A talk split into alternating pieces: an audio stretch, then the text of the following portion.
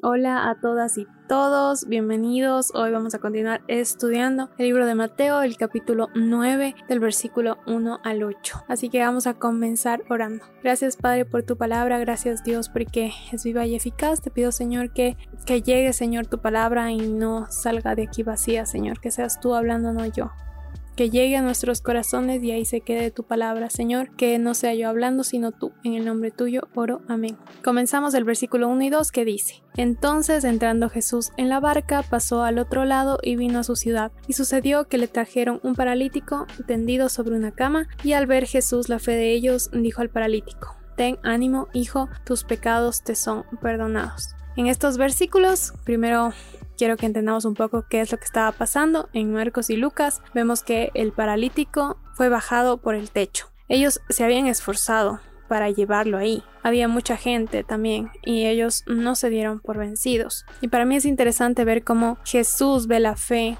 de los demás, de las personas que llevaron al paralítico y eso se destaca aquí. Si no creían en Jesús, no hubieran puesto ningún esfuerzo en tomar al paralítico y llevarlo al techo y acercarlo a Jesús. Y creo que deberíamos movernos así por los demás. Creo que estamos muy cómodos, creo que solo vemos a las personas en necesidad, les hablamos de Jesús un rato y vemos si es que dicen que no y si dicen que no, que están desanimados y es como que ya el Señor obrará y nos vamos.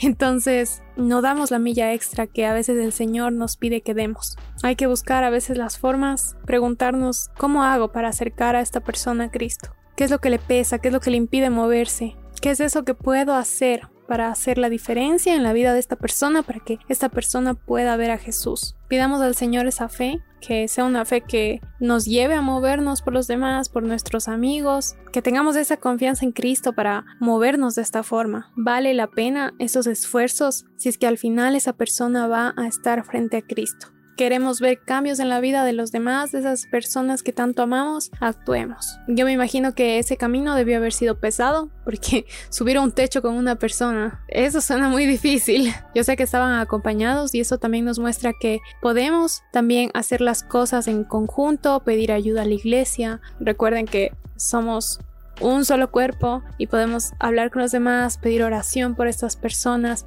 y movernos también en conjunto para que Cristo sea escuchado. Ahora en estos versículos quiero centrarme en el ánimo del paralítico, porque reconozco que hay días en los que yo he estado de esta forma, veo muchas veces que está ahí Jesús, pero me olvido de que, que yo puedo ir a Él y que puedo darle mis preocupaciones y que Él puede hacer algo al respecto. Y este domingo mismo vi a muchas personas en la iglesia y estaba desanimada y dije, ¿cómo me vas a utilizar aquí? Y empecé así, de caída porque no veía que Jesús podía hacer algo pero estaba equivocada.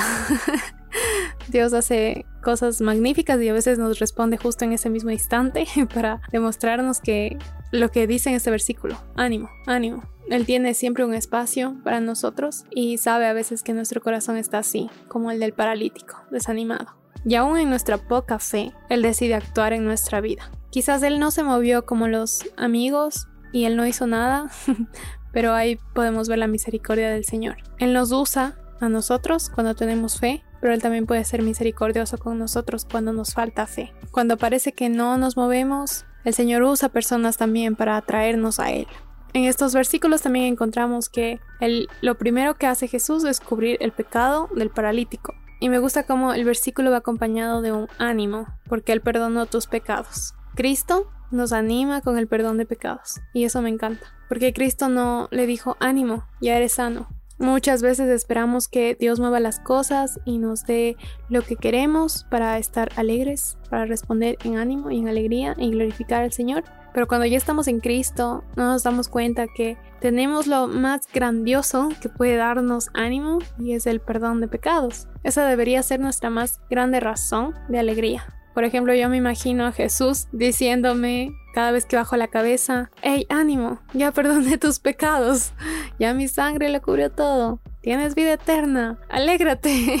El siguiente versículo dice, entonces algunos de los escribas decían dentro de sí, este blasfema. No creí que este versículo me iba a llegar de la forma en la que me llegó, pero es que Dios ha estado hablando mucho a mi vida con respecto a la misión y a lo que el Señor hace y a la oposición y el rechazo y todo lo que conlleva seguir a Cristo. Es que la misión suele estar acompañada de oposición. Y eso lo vemos en la Biblia, lo vemos con Noé, lo vemos con José y muchos otros ejemplos, pero también lo vemos con Jesús. Y es súper fuerte porque decían dentro de sí. Cristo experimentó el rechazo y la oposición directa, pero también la oposición indirecta, la que llegó desde los pensamientos de los hombres. En, de la duda que tenían los demás sobre él, él experimentó todo eso. Y aún así él seguía, y, eso es asombroso, porque él caminaba en victoria. Él sabía lo que venía a hacer aquí y por el amor que tenía hacia nosotros, él continuó, a pesar de la oposición.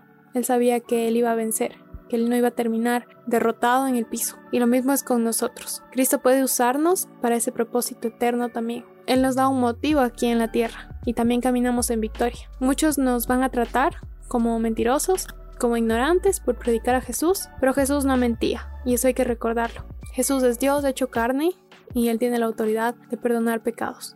Y nosotros podemos hablar sobre Él de esta forma, creyendo que Él es el único y que Él tiene la autoridad sobre los hombres, sobre las personas y podemos compartir ese mensaje. El versículo 4 al 5 dice, y conociendo Jesús los pensamientos de ellos dijo, ¿por qué pensáis mal en vuestros corazones? ¿Por qué? ¿Qué es más fácil decir? ¿Los pecados te son perdonados o decir levántate y anda? Después de hacer el estudio, como que el Señor me habló de otra forma, entonces quiero agregar esto. Y es que muchas veces llegamos a la iglesia, llegamos a Cristo con desánimo, así como el paralítico, pero también llegamos a escuchar la palabra del Señor, pero con duda. Estamos ahí en la iglesia, escuchamos, escuchamos y pensamos, ¿será? ¿Será que le creo? Y es fuerte que el Señor te responda de esta forma. Porque recuerden que ellos no lo dijeron, ellos solo lo pensaron, pero Cristo lo sabe. Y lo mismo con nosotros. Quizás no lo decimos, con nuestra boca, pero nuestro corazón y nuestros pensamientos a la hora de escuchar su palabra están sin fe, dudando del Señor, dudando del poder, a pesar de todos los milagros que hemos visto, de todas las veces que nos ha hablado, de todo lo que Él ha hecho por nosotros. Seguimos con el corazón así. Y Cristo nos dice, ¿por qué pensáis mal en vuestros corazones? Yo tengo la autoridad, yo tengo el poder, nadie más. ¿Por qué después de todo eso que el Señor hace, tú sigues dudando? Hay que recordar eso, ¿no? El Señor no es como que nos condena tampoco de una, sino que Jesús nos manda a cuestionarnos, ¿no? Porque Él nos pregunta, ¿por qué? No es que Él no sepa, Él nos pregunta y nos hace pensar para que entendamos, no para que andemos con una fe frágil, sino para que nuestra fe también se fortalezca. Estos llamados de atención del Señor solo son para que cambiemos esos pensamientos, para que no andemos así, yo solo me imagino la reacción de estos hombres, así como, ¿cómo puede ser que escuchó mis pensamientos? Hasta eso ya es una prueba de quién es Él, del poder que Él tiene, porque habla directo al corazón. ¿Cómo no creer en Él? ¿Cómo? Terminamos con los versículos 6 y 8 que dicen, pues para que sepáis que el Hijo del Hombre tiene potestad en la tierra para perdonar pecados, dice entonces al paralítico, levántate, toma tu cama y vete a tu casa. Entonces él se levantó y se fue a su casa y la gente al verlo se maravilló y glorificó a Dios que había dado tal potestad a los hombres. Creo que estos versículos son bastante claros. Él tiene potestad de perdonar nuestros pecados y de sanar, y ambas cosas no son posibles para los hombres. En los comentarios que leí de estos versículos decía como quizás el perdón de pecados no se ve tanto como el milagro. Y aún así el Señor comenzó por ahí. No lo hizo para hacer show ni nada de eso. Él importó el corazón del hombre, perdonó su pecado primero y después asombró a la gente con su poder. Porque nosotros a veces somos muy ciegos, queremos ver las cosas externamente y que sea algo impactante, pero las cosas como el perdón de pecados y el cambio de nuestro corazón, esas cosas que no son visibles, son las más importantes. Ambas cosas se deben glorificar, ambas cosas nos deben maravillar, como en estos versículos. Debemos ver todo esto y, darle la gloria a Dios. Así terminamos, sin olvidarnos de esas maravillas que ha hecho Cristo. Así que vamos a orar.